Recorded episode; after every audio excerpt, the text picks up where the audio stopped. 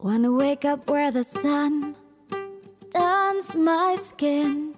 Wanna reach the hidden creeks, see how far I can swim.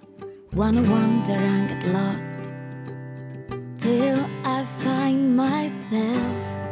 Good morning Menorca, aquí Joyce Así de joyceasí.com y nada, vamos a ver que he estado recopilando algunos artículos que escribí en mi antigua web que se llamaba nutricionencasa.com que empezó en el 2009, ese blog era un blog eh, que por cierto, por cierto, un consejo que me dio Iván, el que me está haciendo ahora el marketing digital, y me dijo, bueno, me imagino que nutricionencasa.com, el dominio, aún lo tienes. Digo, pues no.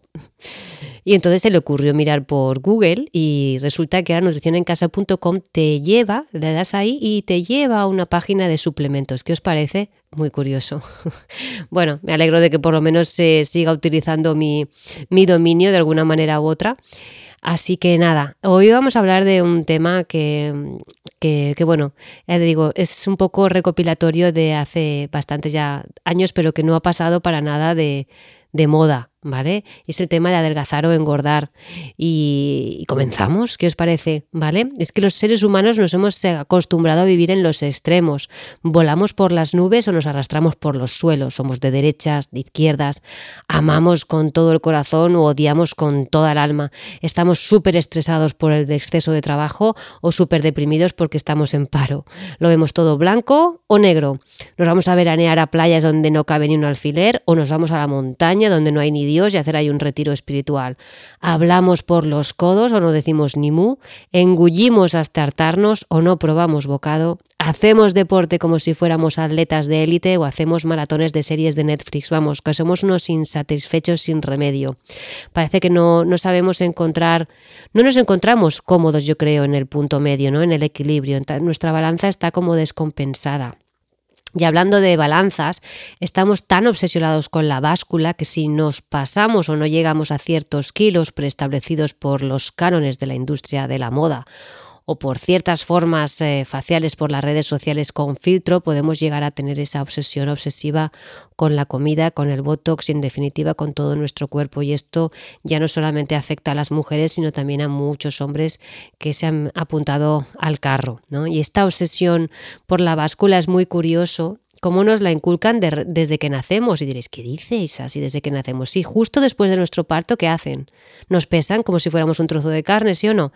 Y aunque pueda parecer exagerado, se le da mucha importancia al peso en nuestros primeros años y esto que nos lo digan nuestras madres cuando nos llevaban al pediatra, ¿no?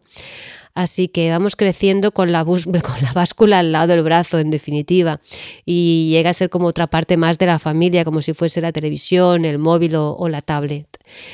Y también, claro, esto llevamos una programación ahí mental muy fuerte con el tema del peso ideal con relación a la altura y si nos salimos de estos márgenes pues nos, nos sentimos bastante perdidos y frustrados, ¿no? Y lo mismo pasa con la talla. Si eres mujer y sobrepasas la 36, significa que estás gorda. Y si no llegas a la 36 y te compras la ropa en la sección infantil, eres anoréxica. Como siempre, etiquetándonos como si viviéramos continuamente en un Instagram en directo. Y esto de, la anorexia yo lo he vivido en mis propias carnes durante muchos años porque mucha gente eh, me ha etiquetado como, como, esto cuando, bueno, cuando era, era, más joven, ¿no? Pero bueno, yo siempre ahí eh, adelante creyendo en mí y, no siguiendo, porque claro, me pilló el boom que fue en los 90 creo, cuando salieron todas estas mm, eh, chicas jóvenes, ¿no? Que empezaron a tener trastornos alimentarios y no sabían, realmente yo las considero que eran niñas y adolescentes muy perdidas.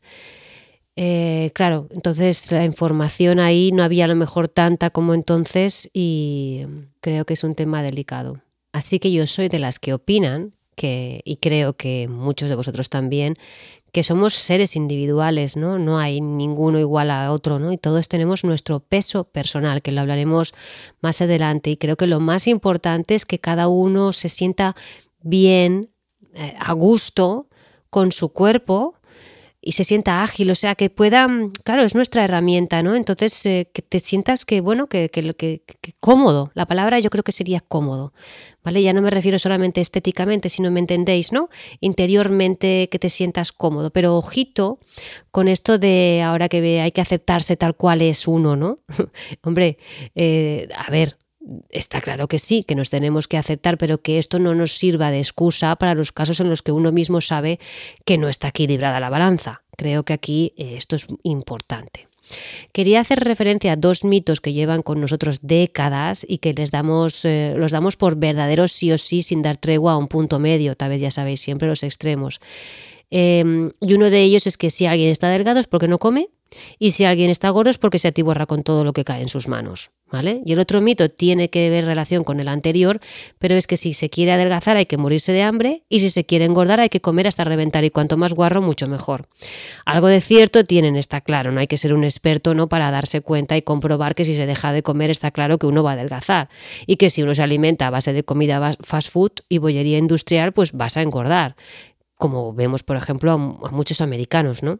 Pero en ambos casos pagamos un alto precio dañando nuestro cuerpo, está claro, por falta de absorción de nutrientes, que nos trae un montón de, de cosas, mareos, cansancio, estreñimiento, dolor de cabeza, como efectos secundarios leves, ¿no? Y luego como esto rebota también en nuestra mente y en nuestras emociones. Así que en esta sociedad tan estresada en la que vivimos, tanto si se quiere adelgazar como si se quiere engordar, ¿qué? Ya lo sabéis, lo queremos ya, en tiempo récord. Aquí no hay nadie, lo quiero, lo quiero ya. No estamos para perder el tiempo, ¿vale? Pero sí que es curioso que sí lo perdemos cuando para descuidar nuestra, nuestra salud, ya sea en exceso o en defecto. Eso nos importa un pimiento, ¿no? Y ya que le damos más importancia, sobre todo, pues eso, a, ese momento en sí. Curioso, ahí sí que estamos presentes, aunque luego de rebote ya sabéis que viene la culpa para darnos ese cargo de conciencia. Y respecto a estos mitos, tengo que decir que es posible y no imposible adelgazar y engordar comiendo con calidad y sin carencias nutritivas. Por mi experiencia, lo he podido comprobar en casi todos los, mis clientes. ¿no? Una ingesta sin exceso para unos y ni restricciones para otros les lleva a su peso ideal. Es decir, los que estaban delgados recuperan su peso no, el, el, individual, mejor dicho, no el ideal, y los que estaban con kilos de más, pues los han eliminado llegando a sentirse muchísimo más eh, ligeros, ¿no? más equilibrados. Yo no ya sabéis que no soy afín a las dietas, sino a un estilo de vida, que por cierto, tengo otro artículo que, que pronto pronto sacaremos. Pero bueno, tenemos dietas para dar, vender y regalar. Dietas hasta en la sopa, que salen como champiñones, ¿sí? Y, y, bueno, yo no soy nada partidaria de que si llega una persona muy extremadamente delgada, yo no la voy a cebar o que se cebe con mala grasa y azúcares, porque eso es un mal engorde que luego puede traer malas consecuencias, ¿no? Y sinceramente yo no he sido de, de, una terapeuta que se ha dedicado mucho al tema de adelgazar o engordar. Lo mío no ha sido, no, yo no he tenido gente de este tipo, ha sido más pues porque hayan habido problemas intestinales o digestivos, pero en sí en sí para adelgazar o engordar he tenido muy muy poquitos casos, ¿vale? Y em, me encanta lo que dice Giovanni Machocha, que ya sabéis que es un, uno de los referentes en cuanto a la acupuntura. Nos dice que algunas personas que pasan hambre para adelgazar o que comen menos experimentan un aumento de peso. Esto sé que os resuena a muchos de los que me estáis oyendo. Mientras que los que llevan una alimentación equilibrada pierden grasa sobrante. Esto es por el hecho de que pasar hambre debilita al bazo, que no puede transformar y transformar adecuadamente, transportar adecuadamente la comida y bebida, y esto conduce al aumento de peso. Si se comen los alimentos apropiados, el bazo es fortalecido, transforma y transporta los alimentos y bebidas adecuadamente, y esto conduce a la pérdida de peso. Eh, la gente que hace conmigo ayuno intermitente diferente, que le he llamado así, ya sabéis, me preguntan si no engordarán por el supuesto efecto yo-yo, ¿no? De decir, bueno, me paso ahora comiendo así y luego me van a entrar ganas, ¿no? Y otros me dicen que si no adelgazarán por no comer más comidas al día.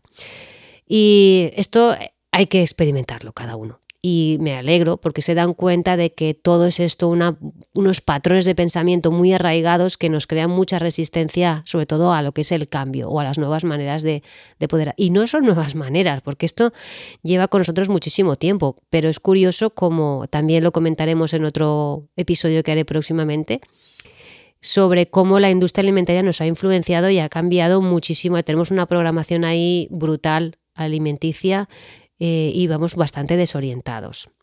Un tema importante que creo que pocos a lo mejor no lo sé, a lo mejor me equivoco y sí que lo sabéis, es diferenciar un poco el tema de la masa magra y la masa grasa. ¿sí? La doctora Christian Northrup, que para mí es una crack también, nos dice que la masa corporal magra pesa mucho más que la grasa. Curioso, ¿verdad? Los músculos son un 80% de agua, mientras que la grasa es solo de un 5 a un 10% de agua. La masa muscular pesa 8 veces más que la cantidad equivalente de grasa. Una persona puede mostrar un peso normal e incluso menos y tener exceso de grasa. ¿Cuánta gente veis que es muy delgada? Pero si la ves en desnudo, te das cuenta de que tiene un exceso de grasa.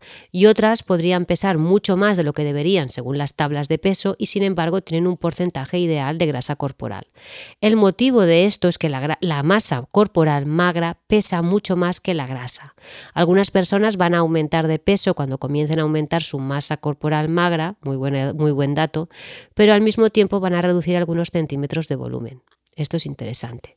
Otro tema interesante, chicas, ¿vale? No nos intentemos intentar comparar con los hombres, porque un porcentaje de grasa sano para las mujeres varía entre un 20 a un 28%.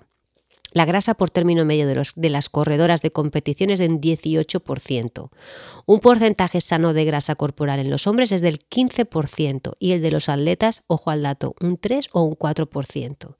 El porcentaje corporal es un terreno en el que puede ser mortal imitar a los hombres, porque el ciclo hormonal normal de la mujer se, se interrumpe si la grasa corporal es inferior a 17 o 18%. Sí o sí, yo esto lo he vivido, pero vamos, que no me estáis viendo, pero pero mogollón de veces.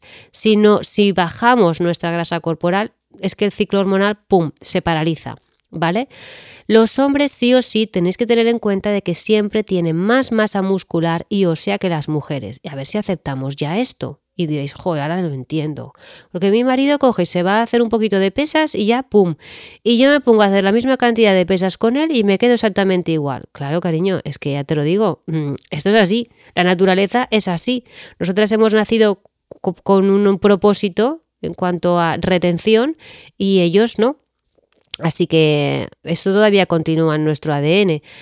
Ah, ¿Qué más nos dice esta mujer? Cuando se disminuye repetidamente el total de calorías, es natural que el cuerpo se vuelva conservador y haga más lento el metabolismo.